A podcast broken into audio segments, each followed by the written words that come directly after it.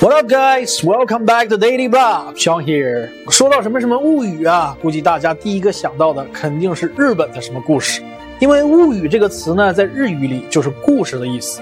然而今天啊，要讲的故事跟日本一毛五分钱关系都没有。咱们今天啊，要叨叨的就是我之前说过，散发着一股法国狐臭味的好莱坞电影，也是本届奥斯卡的最佳影片《水形物语》。之前说过啊，奥斯卡这个奖项又叫 Academy Award 学院奖，所以呢，这个全球最具影响力的奖项，自然偏爱具有艺术气质的电影。《水形物语》怎么看都是一只披着天使爱美丽这种骚气的不得了的法国文艺小清新电影外衣的美国科幻谍战爱情故事片。我勒个去，这个从句绝对够长啊，可以冒充 SHK 考题了啊！咱们这位墨西哥导演大叔啊，确实摸准了法国电影的小清新风格啊。电影开篇这泛绿的颜色和配乐，简直和《天使爱美丽》如出一辙啊，给人一种闲散慵懒、一切都可以慢慢来的舒适感觉，也把女主角的性格塑造的非常鲜明，同时也戳到了美国人的痛点。从女主角坐巴士到国家机密单位上班开始，科学研究机构的各种神秘感、谍战的悬疑。不明生物的登场，上级的性骚扰，与不明生物慢慢产生感情，这些啊都是故事针对老美的技术层面。不知道各位有没有看过2004年的一部科幻片啊，叫《地狱男爵》。《水形物语》啊，可以说是《地狱男爵》这部电影里一个配角的前传。如果你看看演职人员表，你就会发现，《地狱男爵》的导演跟《水形物语》原来是同一个大叔。说实在的啊，我个人对《水形物语》啊，其实没有什么太大的感觉。但在片源出来之前啊，就有人跟我要，而且 Andy 点名要看这片子。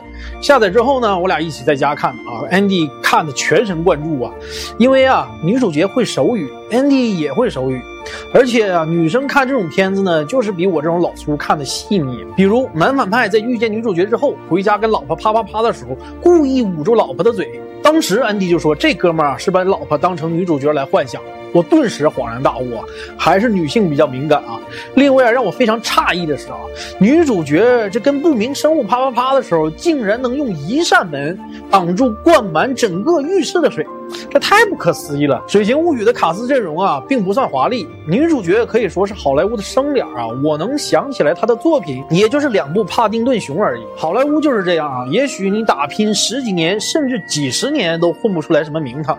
不过说不定哪一天，哎，你就时来运转，凭借一部电影平步青云，登上奥斯卡的颁奖台啊！零四年的《地狱男爵》六点九分，零八年的《地狱男爵》六点七分，今年的《水形物语》也没好到哪儿去，七点三分。而已，是本届奥斯卡最佳影片提名的九部电影里分数最低的一个七点三分的片子，能拿奥斯卡最佳影片，咱们平头老百姓是看不懂哈。不过啊，咱话说回来，人家就是喜欢带着一股浓浓法国狐臭的怀旧骚气风格，不管是时代背景，还是画面颜色，还是背景音乐，导演很明显就是冲着奥斯卡去的，申奥，他成功了。这片子在院线还有上映啊，不过说实话，我个人啊并不推荐花钱去看，在家跟对象找个空闲的时间看看得了啊。找不到片源的话，来我这拿呀。只要来关注微信公众号 Daily Block，回复“电影”两个字，哎，就把这部电影推送给你，还有两百多部电影大礼包推送给你。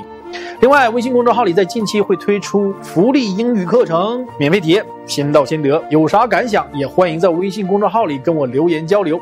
留言必回是我的宗旨，期待你的关注哦。好，那今天的节目就是这样，I'll see you guys next time，bye。